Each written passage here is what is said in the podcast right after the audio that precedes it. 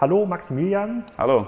Willkommen zum Kassenzone.de Interview. Heute mal wieder in Kiel, 100 Meter von meinem Büro entfernt, äh, wo ich euch vor drei Wochen, glaube ich, war das Barcamp hier in Kiel entdeckt genau. habe und gesehen habe, dass hier in Kiel diese tollen Bambusfahrräder, ich zeige es Ihnen mal im Bild, solche, gebaut werden. Sag doch erstmal, wer du bist und was Maibu, deine Firma, so genau macht. Ja, ich bin Maximilian, äh, Maximilian Schei, 23 Jahre alt, einer von zwei Gründern von Maibu. Und wir sind ein ähm, junges, zwei Jahre altes Unternehmen aus Kiel und wir bauen ähm, Bambusfahrräder mit einem sozialen Projekt in Ghana und versuchen ein innovatives, cooles Produkt äh, mit einem nachwachsenden Rohstoff und sozialem Engagement in Ghana zu kombinieren.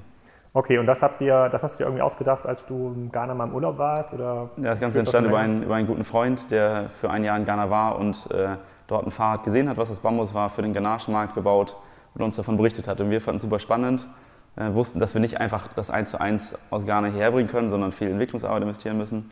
Aber fanden es spannend, haben das Potenzial gesehen und dann einfach gestartet. Okay, und uns interessiert ja bei Kassenzone oder die Kassenzone Leser interessiert ja auch hm, so ein spannendes Produkt. Konnte man, äh, ist ja, läuft ja ein bisschen unter Fair Trade, so mhm. Leute fühlen sich gut, die dieses Fahrrad kaufen. Ähm, gute Idee gibt es bestimmt auch in anderen Produktkategorien. Wie kriegt man das eigentlich in den Markt? Kannst du ein bisschen was dazu erzählen, wie ihr heute distribuiert seid? Mhm. Ähm, vielleicht auch ein bisschen was über die Stückzahlen und, und wo da die Reise hingeht? Ja, also prinzipiell erstmal, wir sind seit viereinhalb Monaten mittlerweile im Vertrieb, seit Mitte April haben vorher anderthalb Jahre ausschließlich Entwicklung gemacht und Vorbereitungen für den Markteinstieg.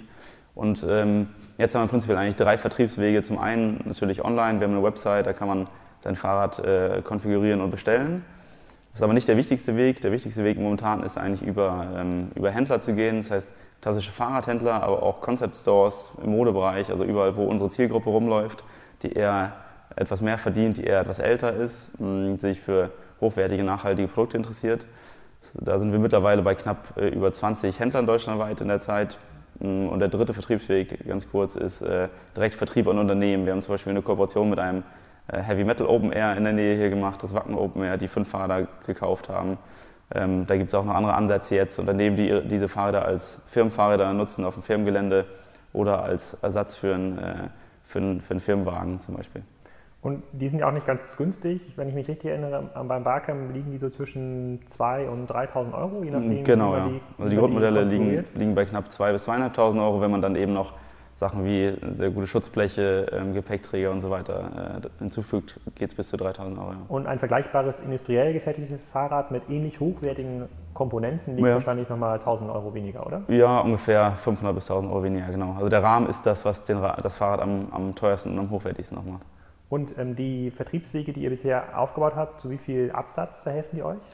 Ja, wir sind jetzt äh, bei knapp 50, über 50 verkauften Fahrrädern, ich glaube 52, 53 in den Monaten, ohne dass wir ja bisher ein wirkliches Vertriebsnetz gerade über Händler hatten. Das heißt, viel Direktverkauf. Ähm, gerade im nächsten Jahr, wenn die Fahrradsaison wieder startet, hoffen wir uns dann eben, dass diese 20 Händler, die wir dann vielleicht bis dahin zu 30 ausgebaut haben, uns einen guten Grundumsatz ähm, ähm, verschaffen. Das Ziel ist, nächstes Jahr 15 Fahrräder am Monat zu verkaufen.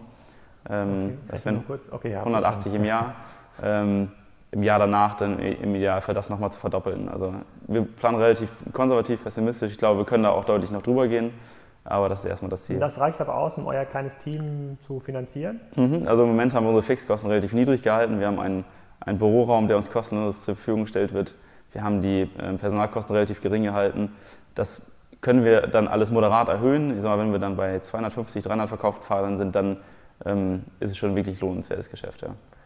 Okay, und euer, euer Shop oder euer Direktvertriebsansatz, seit wann gibt es den? Auch seit dem ersten Tag? Den gibt es auch ähm, seit, seit Mitte April. Ja. Und ihr habt ja, wenn ich das richtig verfolgt habe und auf eurer Webseite sehe, seid ihr ja ein begehrtes Objekt für die klassischen Medien, also reichweitenstarken Medien. Ich weiß mhm. nicht, wo, wo, ihr wart, im Morgenmagazin? Also wir waren im äh, seit 1 Frühstücksfernsehen, es gab Berichte im RTL Nachtjournal, auf äh, Fox, NTV. Und merkt ihr das dann auf eurer Webseite? Dass Definitiv, ihr, dass ihr ja klar. Drückt sich das dann auch aus in, äh, in Traffic? Also kein Produkt, was man spontan kauft. Richtig, genau. Das heißt, ähm, wir merken es natürlich auf unserer Website, dass da statt, weiß nicht, 150 Leuten am Tag ähm, eben ein paar Tausend sind. Ähm, es ist aber nicht so, dass dann daraus extrem viele Verkäufe direkt entstehen, sondern dann eher in längerer Frist. Und habt ihr eine Methodik, bei der ihr sagt, der Direktverkauf über die Webseite ähm, ist eigentlich gar nicht so interessant für euch, vielleicht margentechnisch, aber in der Kundenbindung, in der Beratung gar nicht so interessant. Wir schicken den lieber zu einem, zu einem Händler, bei dem Kunde, wenn irgendwas an dem Rahmen kaputt geht, kann man Mhm. ja nicht zu jedem äh, Fachhändler gehen wahrscheinlich. Der, der muss ja wieder zu seinem Händler. Also ihr habt ja über den stationären Vertrieb oder den stationären Kontakt zum Kunde wahrscheinlich eine höhere Kundenbindung, auch eine bessere, eine höhere Produkttreue. Ist das, ein, Mhm. ist das was ihr, ihr habt jetzt wahrscheinlich noch keine E-Commerce oder Handelsstrategie, aber ist das etwas, bei dem ihr glaubt, hm, Ja. könnte sinnvoller sein, dass der Kunde das wirklich im Laden kauft? Bestimmt, ja. Also wir sind natürlich über jeden Kunden auch froh, der direkt bei uns kauft, weil das ist das Geschäft, mit dem wir momentan noch ein bisschen mehr Geld verdienen, selbstverständlich.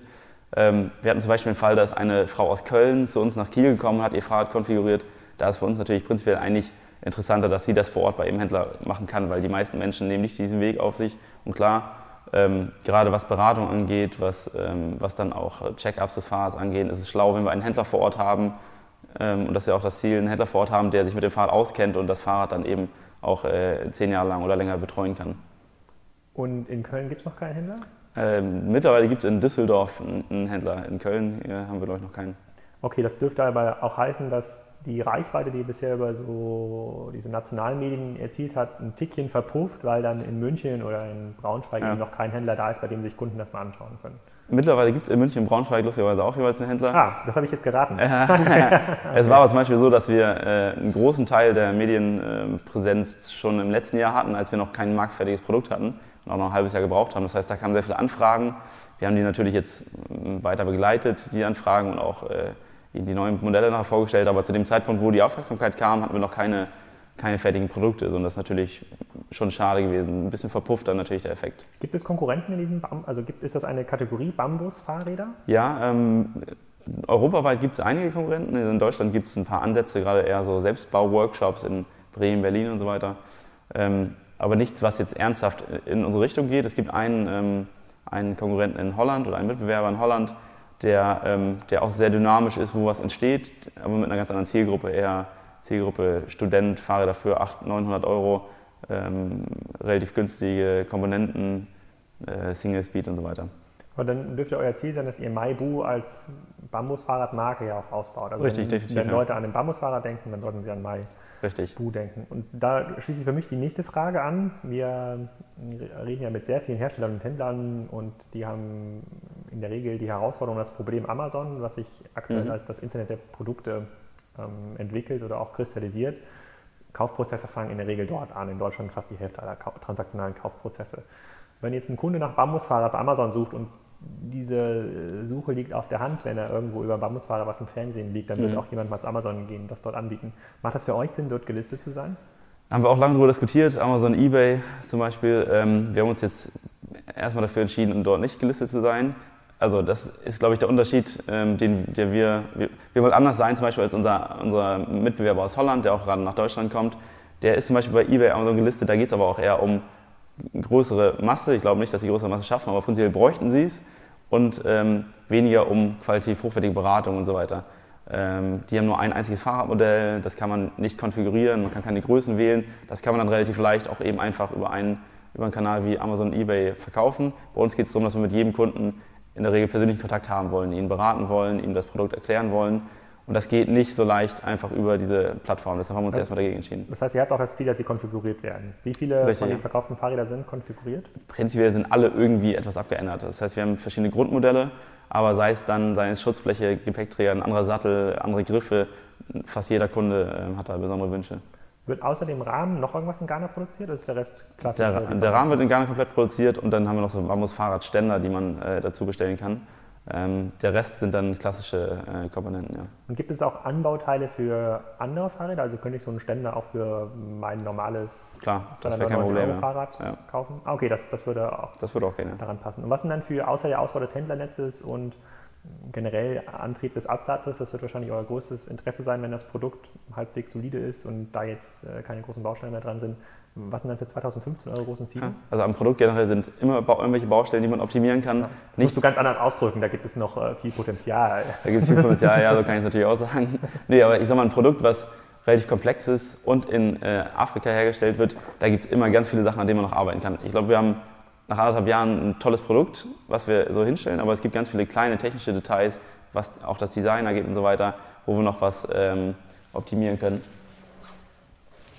Ähm, was aber auch unser Ziel ist, klar, natürlich äh, unser Vertriebsnetz ausbauen, Absatz ankurbeln, langfristig, hast du ja eben auch schon kurz angesprochen, Maibu nicht als einfach nur Hersteller vom Fahrrad ähm, zu positionieren, sondern ähm, erstens, wenn man Bambusfahrräder hört, das mit Maibu in Verbindung zu bringen, aber vor allem auch bestimmte Kernwerte mit Maibu zu verbinden. Also unser soziales Engagement als eines, einen ökologischen Rohstoff und ein innovatives Produkt. Wenn man diese drei Sachen mit Maibu verbindet, dann haben wir irgendwann auch das Potenzial, eben ganz andere Produktsortimente zum Beispiel zu gehen. Dass wir nicht zwangsläufig die nächsten 20 Jahre nur bei Fahrrädern bleiben müssen. Ja, ich bin, ich bin gespannt, wie sich das entwickelt. Der ähm, ähm Michael Otto, ich habe lange für die Otto-Gruppe gearbeitet, der hat immer gesagt, Fairtrade ist wichtig und gut, aber niemand zahlt einen Euro mehr für ein T-Shirt, was Fairtrade ja, lustigerweise ist, ist das bei uns der, der, der Hauptkaufgrund äh, gefühlt. Und da muss man, da würde ich, das würde ich halt beobachten, inwiefern sich das mit dem Wettbewerb verhält. Wenn es ja. dann, also ob die Leute das wirklich so wahrnehmen oder ob sie dann preisaffin einkaufen und dann wird Amazon, Ebay nochmal wieder eine neue neue Fragestellung sein. Vielleicht, und dann können wir dich wahrscheinlich auch bei so einem DCD-Net-Workshop zum Thema Amazon-Handelsstrategien und Pricing-Strategien ähm, begrü begrüßen. Ja. Ähm, wenn ich jetzt ein so ein Fahrrad kaufen will und auf my, ähm, gehen würde, mhm. Ähm, wie lange dauert es, bis Sie es haben? Ähm, in der Regel so zwei bis drei Wochen. Also wir haben alle Rahmen vorrätig und dann das Fahrrad wird dann aber eben nach Kundenwunsch und Aufbestellung äh, montiert. Okay, und wie viele wie viel diese Rahmen, also sind diese Rahmen, die ihr euch das gar nicht herschicken lässt, auf, auf Vorrat, dann kistenweise wahrscheinlich und dann genau. montiert ihr hier in der Werkstatt auch direkt? Ja, die, also die kommen per Luftfracht zu uns, zum Zoll, wir holen sie da ab, arbeiten sie bis nach, wir haben noch einen kleinen Werkstattraum äh, in Kiel. Dann kommen sie zu unserem Lackierer, werden dann extra nochmal lackiert, ähm, dann kommen sie wieder in unser Lager und dann haben wir einen Monteur extern, der das für uns macht, ähm, den wir dann die einzelnen Rahmen bringen. Okay, außer ähm, mehr verkauften Fahrrädern und Kundenempfehlungen für eure Website, gibt es irgendwas, was du an die Kassenzone.de Leser-Community richten möchtest? Mitarbeiter, Innovationsideen? Generell, wenn es Ideen äh, zur Produktentwicklung gibt, oder ähm, ist es immer für uns interessant. Wir sind auch auf der Suche, klar, unser Team zu vergrößern. Ähm, gerade was Vertrieb angeht, haben wir noch ähm, äh, große, ich sag mal, großen Nachholbedarf, was unsere Strukturen geht. Ich glaube, wir sind in anderen Bereichen schon deutlich besser aufgestellt. Das heißt, wenn es da Interessenten gibt, äh, dürfen Sie sich auch gerne melden. Okay, ja. also Vertriebsexperten für den stationären Vertrieb. Ich glaube, da werden viele frei zurzeit. Insofern da habe ich nicht der Hoffnung okay. für euch. Okay, ja, dann vielen Dank erstmal für deine Zeit vielen hier. Dank, ja. Wir sind ja wirklich nur ein paar Meter. Da komme ich beim nächsten Mal, wenn ihr noch ein großes Produktupdate rausbringt. Äh, wiederum Kinderfahrräder aus Bambus zum Beispiel. Kommt auch. Und äh, ähm, ja, Dankeschön. Vielen Dank.